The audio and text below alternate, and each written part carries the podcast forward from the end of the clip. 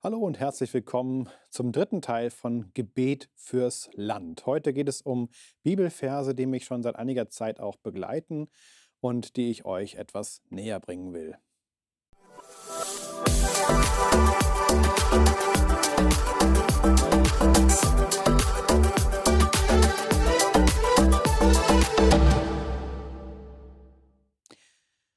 Gebet fürs Land ist wichtig, immer schon auch eigentlich gewesen.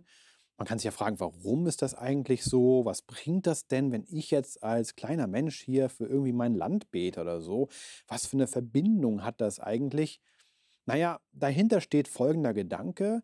Wir beten ja nicht in den luftleeren Raum, sondern wir beten und bitten Gott, den Herrn des Universums, dass er eingreift in diese Situation. Wir glauben, dass er das wirklich auch kann und dass er das auch will, dass er sagt, okay, wenn ihr mich sucht von ganzem Herzen, ja, wenn ihr zu mir ruft, dann nehme ich das wahr und dann lasse ich mich auch erbarmen und ich bin dabei, dann auch zu wirken. Ich werde auf euer Gebet hin Dinge tun. Das kann jeder von euch ausprobieren im persönlichen Leben. Du betest für irgendetwas und es passiert. Nicht immer ist das so, dass es sofort passiert. Also Gott ist ja auch kein Automat, der oben praktisch 5 Euro rein, unten mindestens 10 Euro raus. Das funktioniert nicht mit Gott. Aber die Erfahrung ist doch, kann ich von meinem Leben sagen, und vielleicht kennst du das auch, über die Jahre gesehen, Gebet hat unheimlich viel Kraft und kann sehr, sehr viel verändern und zum Besseren wenden. Von daher jetzt die Frage, was ist eigentlich mit dem Gebet fürs Land. Und dazu habe ich euch einen Text mitgebracht aus dem zweiten Chronikbuch, Kapitel 7, die Verse 13 bis 15. Das ist im Alten Testament, aber ein ganz berühmter Vers, der manchmal auch schon hier und da auch im Rahmen der letzten Monate mal erwähnt wurde. Vielleicht habt ihr ihn auch schon mal gehört und gelesen. Ich lese ihn vor. Siehe, spricht Gott, wenn ich den Himmel verschließe, dass es nicht regnet, oder die Heuschrecken das Land fressen, oder eine Pest unter mein Volk kommen lasse, und dann mein Volk, über das mein Name genannt ist, sich demütigt, dass sie beten und mein Angesicht suchen und sich von ihren bösen Wegen bekehren, so will ich vom Himmel her hören und ihre Sünde vergeben und ihr Land heilen. So sollen nun meine Augen offen sein und meine Ohren aufmerken auf das Gebet an dieser Stätte. So, zum Zusammenhang kann man sagen, natürlich richtet sich Gott hier an das Volk Israel, zu dem er ein besonderes Verhältnis hat, das ist klar.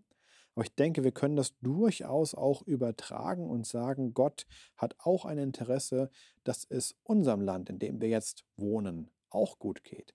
Und dass wir ihn auch damit hineinnehmen dürfen, weil er derjenige ist, der den Himmel verschließen kann oder auch Heuschrecken schickt oder irgendwie mit dafür sorgt, wenn auch nicht hauptursächlich, dass eine Pest unter das Volk kommt, also irgendwie eine Krankheit, die sich viral ausbreitet. Und da fühlt man sich schon auch ein bisschen erinnert an das, was wir in den letzten 15 Monaten oder 18 Monaten erlebt haben.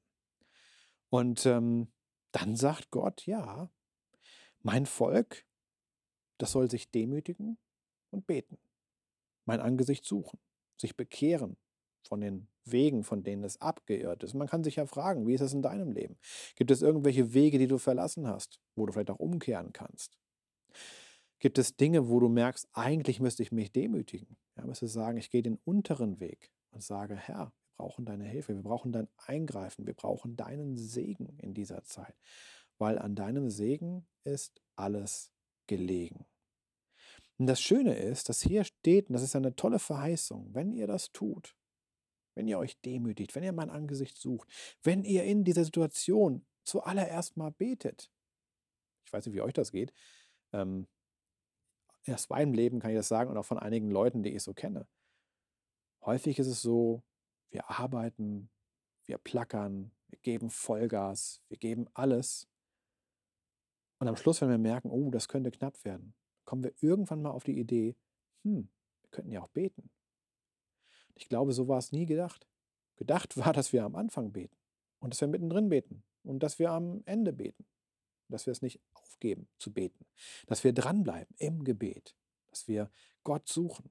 Gerade auch in solch herausfordernden Zeiten wie der jetzigen. Das ist hochaktuell. Und dann kommt diese Verheißung. So will ich vom Himmel her hören, ihre Sünde vergeben und ihr Land heilen. Ich finde sehr interessant, dass unser Bundespräsident vor ein paar Tagen gesagt hat, er stünde bereit für eine weitere Amtszeit als Bundespräsident. Man kann ja immer nur zwei Amtszeiten maximal machen und er wäre wieder bereit für nochmal fünf Jahre.